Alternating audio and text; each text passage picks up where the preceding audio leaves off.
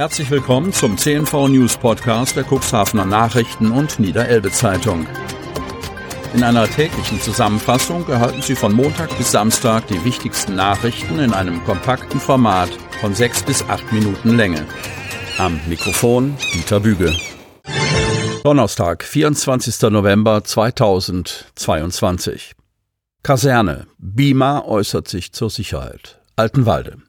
Nach dem Feuer, das am Montagmorgen das ehemalige Unteroffiziersheim in der früheren Kaserne in Altenwalde niederbrennen ließ, hat sich die Bundesanstalt für Immobilienaufgaben, kurz BIMA, zur Sicherheit geäußert. Vertreter der Behörde stehen nach dem Brand in Kontakt mit den lokalen Stellen, insbesondere der Feuerwehr in Cuxhaven, mit der sie auch die Brandstelle besichtigt haben. Von der BIMA heißt es, grundsätzlich haben die anrückenden Kräfte Zugangsmöglichkeiten zu der Liegenschaft. Da die Lage vor Ort jedoch ein schnelles Handeln erforderte, wurde das Zugangstor aufgebrochen. Die Bundesanstalt für Immobilienaufgaben prüft aktuell gemeinsam mit der zuständigen Feuerwehr Möglichkeiten, mit denen ein schneller Zugang auch in Notfällen möglich ist. Zum Zustand der Zäune äußert sich die BIMA so. Bei der Hinrich-Wilhelm-Kopf-Kaserne in Cuxhaven-Altenwalde handelt es sich um eine rund 72 Hektar große Liegenschaft, die vollständig eingezäunt ist. Neben der Umzäunung sind auf der Liegenschaft einige Gebäude alarmgesichert. Aufgrund von Vandalismus wird die Umzäunung leider wiederkehrend geöffnet, wodurch sich Personen unrechtmäßig Zutritt zu der Liegenschaft verschaffen. Die Zaunöffnungen, die festgestellt werden, werden weitestgehend im Rahmen von regelmäßigen Begehungen repariert. Zum Zustand der Gebäude erklärt die Pressestelle, dass sich nach dem Auszug der letzten Asylbegehrenden und Geflüchteten nichts verändert habe. Die Gebäude befänden sich immer noch in einem relativ guten Zustand. Anfang Juli 2016 hatte das DRK Cuxhaven-Hadeln als beauftragter Betreiber der damaligen Notunterkunft NUK des Landes die letzte benutzte Halle an die BIMA zurückgegeben. In ihren Prospekten und Plattformen für Gewerbeimmobilien bietet die BIMA das Gelände seit Jahren zur Vermarktung an. Die Stadt Cuxhaven hat außerdem 2014 in einer Arbeitsgruppe unter Mitfinanzierung der BIMA einen Rahmenplan zu künftigen Nutzungsmöglichkeiten erstellt. Immerhin, ein Überbleibsel der NUK kam am Montag den Rettungskräften beim Löschen zugute. Angesichts der Wasserknappheit auf dem von allen Leitungen abgekoppelten Gelände kann der Wasservorrat aus dem Löschteich, der damals vor dem Einzug der ersten Flüchtlinge neu angelegt werden musste, gerade richtig. Die Polizei Cuxhaven konnte zum Stand der Ermittlungen am Mittwoch keine neuen Angaben machen. Die Ermittlungsgruppe arbeitet mit Hochdruck, um den Sachverhalt aufzuklären. Aktuell seien die Spezialisten der Polizei vor Ort, um nach weiteren Hinweisen und Spuren zu suchen. Weiterhin suche die Polizei außerdem immer nach Personen, die eventuell Auskünfte geben können, die die Ermittlungen unterstützen, hieß es. Restmüllgebühren sollen steigen. Cuxhaven.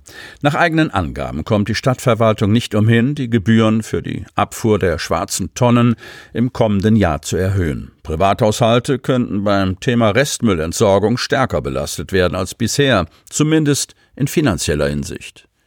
Was die Spielregeln für die Bereitstellung der gefüllten Behälter am Straßenrand angeht, zeigte sich die Stadt kompromissbereit. Die gute Nachricht, für die Nutzung der seitens der Stadt gestellten Biomüllbehälter ist angesichts von Überschüssen aus dem Jahre 2021 kein Aufschlag vorgesehen. Für Gewerbebetriebe soll die Gebühr mit dem Jahreswechsel sogar etwas sinken.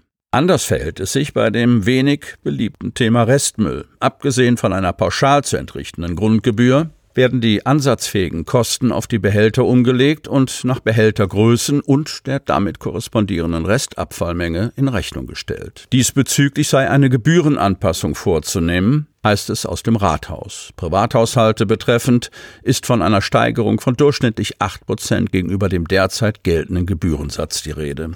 In Euro ausgedrückt ergeben sich dadurch Mehrkosten, die sich pro Kopf in einer Größenordnung zwischen 3,96 Euro und 9,74 Euro pro Jahr bewegen variierend jeweils nach Tonnengröße. Teurer wird das Thema Restmüll auch für Betriebe. Im gewerblichen Bereich muss die Behältergebühr gemäß der seitens der Verwaltung vorgelegten Kalkulation um 6 Prozent angehoben werden. Brandschutz auf dem Deichbrand. Kreis Cuxhaven.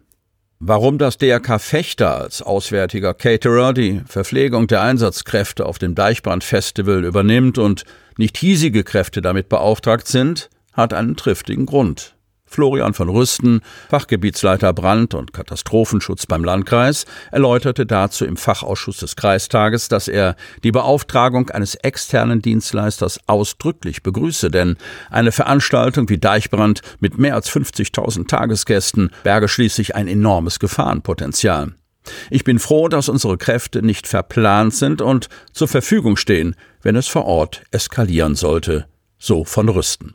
Der Fachgebietsleiter machte deutlich, dass es für diese Größenveranstaltung, sie liegt im Zuständigkeitsbereich der Wurster Nordseeküste, ein Sicherheitskonzept gebe. Nach dem Brandschutzsicherheitskonzept wurden auf dem Festivalgelände täglich zwei Gator mit Hochdrucklöscher und zwei bis drei Tanklöschfahrzeuge vorgehalten. Besetzt waren seitens der Feuerwehr eine sogenannte Leitstelle, die Einsatzleitung sowie die Einsatzleitwagen 2, kurz ELW. Zwei Quads sowie der ELW 2 gehören dem Landkreis. Sie seien in direkter Abstimmung der Gemeindewehr mit dem Kreisbrandmeister eingesetzt worden. Und wie sieht es aus, wenn es zu der Zeit zu einer Großschadenslage kommt?